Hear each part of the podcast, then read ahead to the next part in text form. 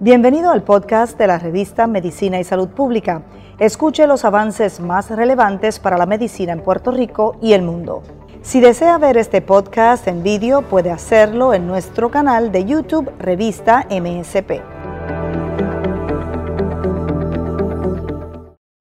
Soy el doctor Fernando Cabanillas, director médico del Centro de Cáncer de Auxilio Mutuo y profesor en la Escuela de Medicina de la Universidad de Puerto Rico. Eh, quería hablar primero acerca de la variante Delta y el impacto eh, que está teniendo. Eh, ustedes saben que esta variante pues comenzó en la India, que fue donde primero se detectó y se propagó rápidamente. Se ha calculado que es por lo menos, posiblemente mucho más de 60% más contagiosa que las otras variantes. La que le precedía era la variante británica y esta es mucho más contagiosa que la variante eh, británica y cuando llega a algún país, usualmente en cuestión de pocas semanas ya se convierte en la variante predominante, que es lo que ha ocurrido en Estados Unidos.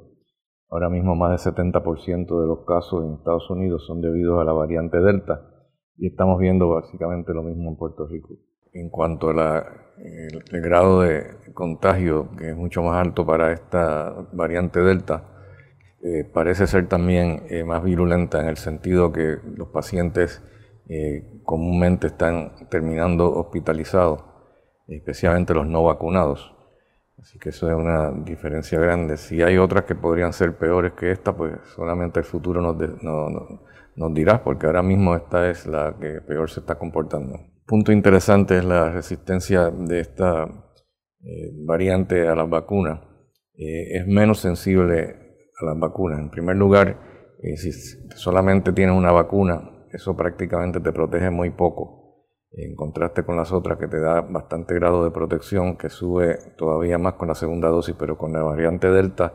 eh, una dosis de la vacuna nada más es definitivamente insuficiente. Y ese es el problema que estaban teniendo en Inglaterra, que estaban solamente poniendo una vacuna, entonces cuando llegó, estaba funcionando bien hasta que llegó la cepa delta y ahí se le fue de, control por completo. Así que eso es uno de los puntos importantes en cuanto a la sensibilidad a la vacuna. Eh, pero aparte de eso, aún teniendo eh, dos dosis de la, de la, vacuna, vamos a decir Pfizer y Moderna, eh, aparte de que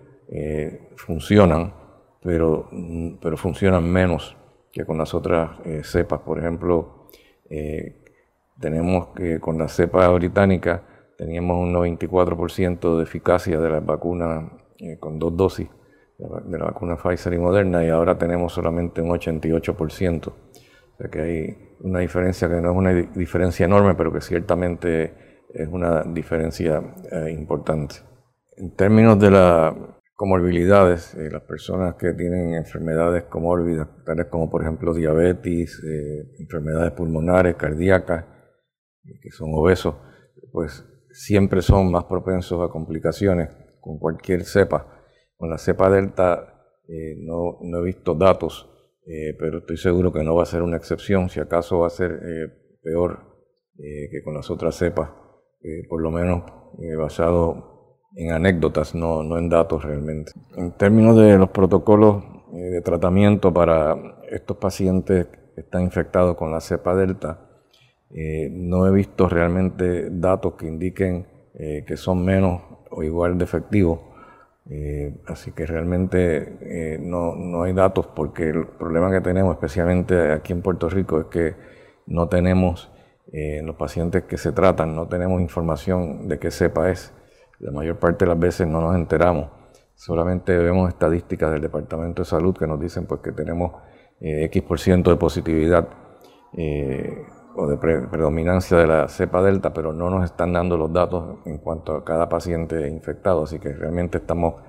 eh, tratándolo eh, a ciegas porque no sabemos eh, qué cepa es que estamos tratando, pero no es que lo vamos a manejar de una forma diferente, tampoco estoy diciendo que es necesario tener ese dato para tratar el paciente, pero sería, sería interesante tenerlo para estar seguro de qué es lo que está ocurriendo y, empezar a analizar los datos de acuerdo a qué cepa es, pero esos datos no los tenemos. El problema en términos de por qué no tenemos eh, los datos necesarios es porque primero que eso tarda por lo menos un par de semanas en secuenciar eh, cada, cada paciente que se infecta, secuenciar el virus que lo infecta, tarda como dos semanas. Eh, además de eso, pues implica también ciertos costos que no, que usualmente pues la, la compañía de, seguro pues no, no, los van a pagar. Y eso pues parte del problema que, que no, no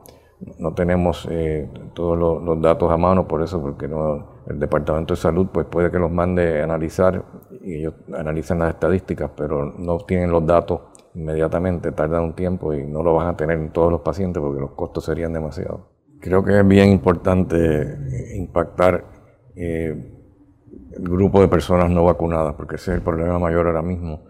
Y el problema principal está en las personas más jóvenes, que son los que más propensos son a rehusar eh, vacunarse, especialmente aquellos que son eh, más o menos entre el grupo de 20 a 29 años, que es donde más problemas hay en términos de, la vacunación. Y es difícil eh, tratar de, conseguir cómo llegarles a esa gente, porque ellos realmente usualmente no, le, prestan mucha atención a los medios de prensa usuales y le prestan más atención a las redes sociales, que donde se está diseminando una cantidad de información que, no es correcta. ¿no? Por ejemplo, el otro día eh, una persona de unos 21 años me dijo que, le pregunté por qué no se había vacunado, me dijo porque él no creía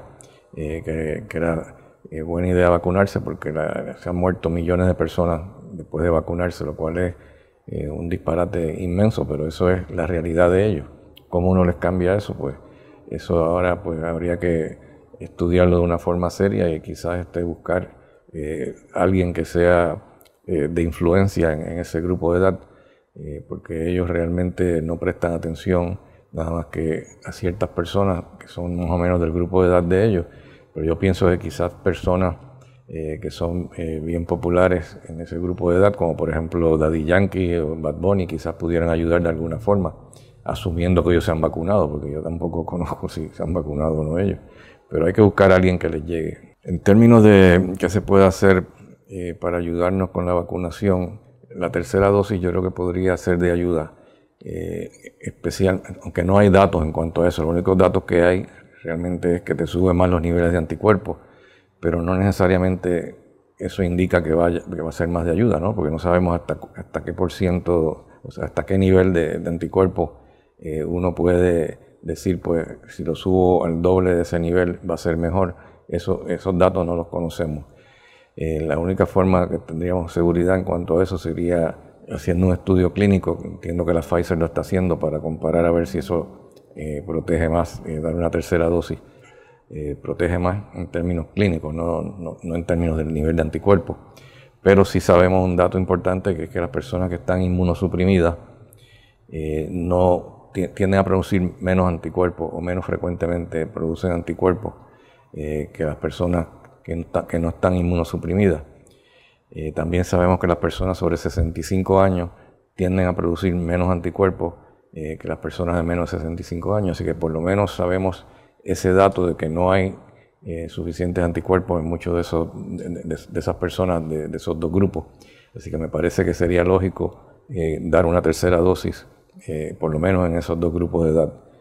Y yo no tendría ningún problema si se le quiere dar a todo el mundo, eh, pero yo creo que eh, el, FDA se va a reunir ahora en agosto y tendrán que decidir eh, cómo van a manejar lo de la tercera dosis. Yo me imagino que por lo menos en algunos grupos que están más